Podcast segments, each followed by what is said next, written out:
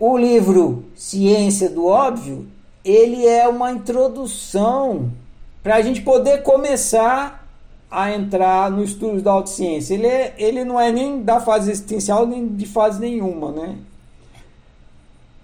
É para a gente entender o que é ciência e o que é autociência. É muito importante essa diferenciação entre autociência e outrociência.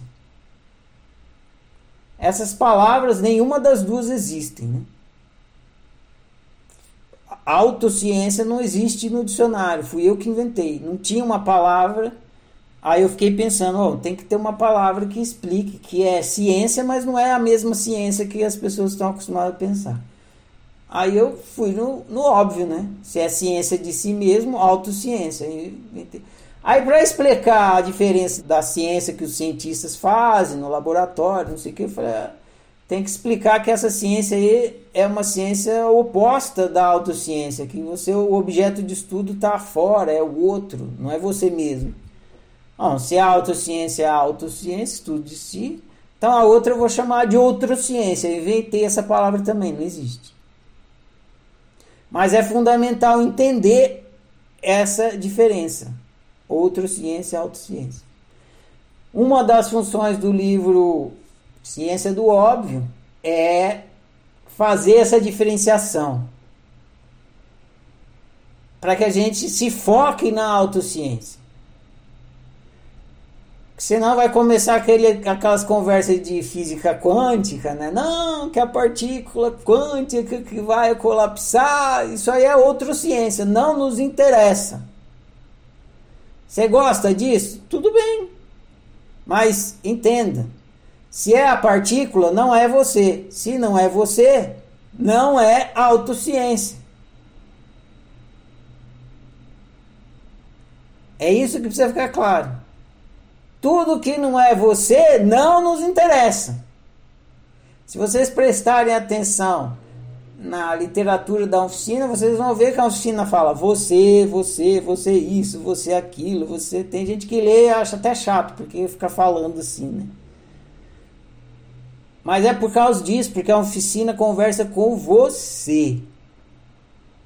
Então tudo que é você, que não é você não interessa, não interessa a partícula quântica, não, inter, não interessa Jesus Cristo, não interessa uh, as energias cósmicas, não interessa nada, interessa você. E não interessa o. Você, eu vou pegar o exemplo do Ricardo. Você é o Ricardo. Então não, interne, não interessa a Sandra, não interessa a Suzana, não interessa a Luísa, não. Para você, Ricardo, o que interessa é o Ricardo.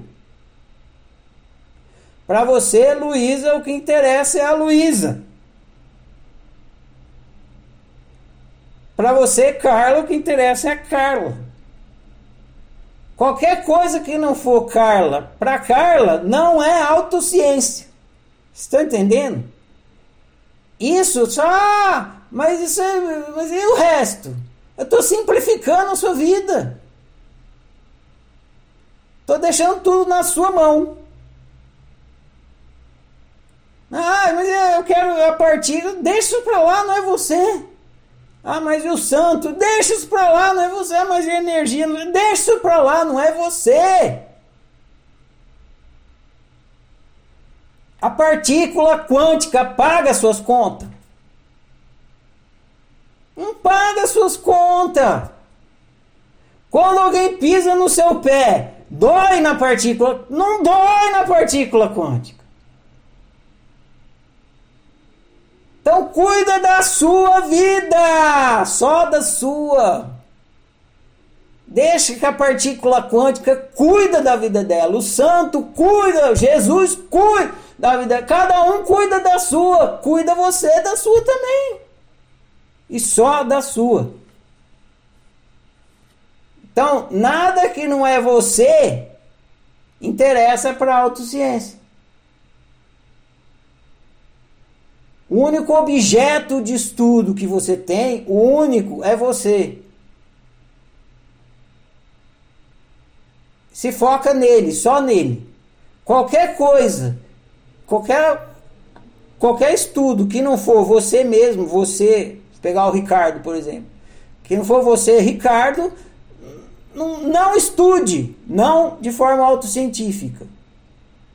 Ah, mas eu quero estudar biologia. Beleza. Não tem problema praticar outra ciência. Pelo contrário, é bom. Eu gosto de outras ciências, várias outras ciências também. Eu gosto de física, gosto de biologia, gosto de química, gosto de várias. Mas eu sei o que é autociência e o que não é.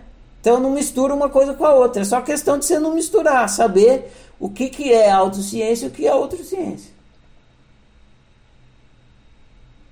Isso é uma função do livro. Então a função do o, o livro Ciência do Óbvio ele é introdutório em vários sentidos. Esse é um deles. É muito importante vocês terem claro o que é a prática da autociência.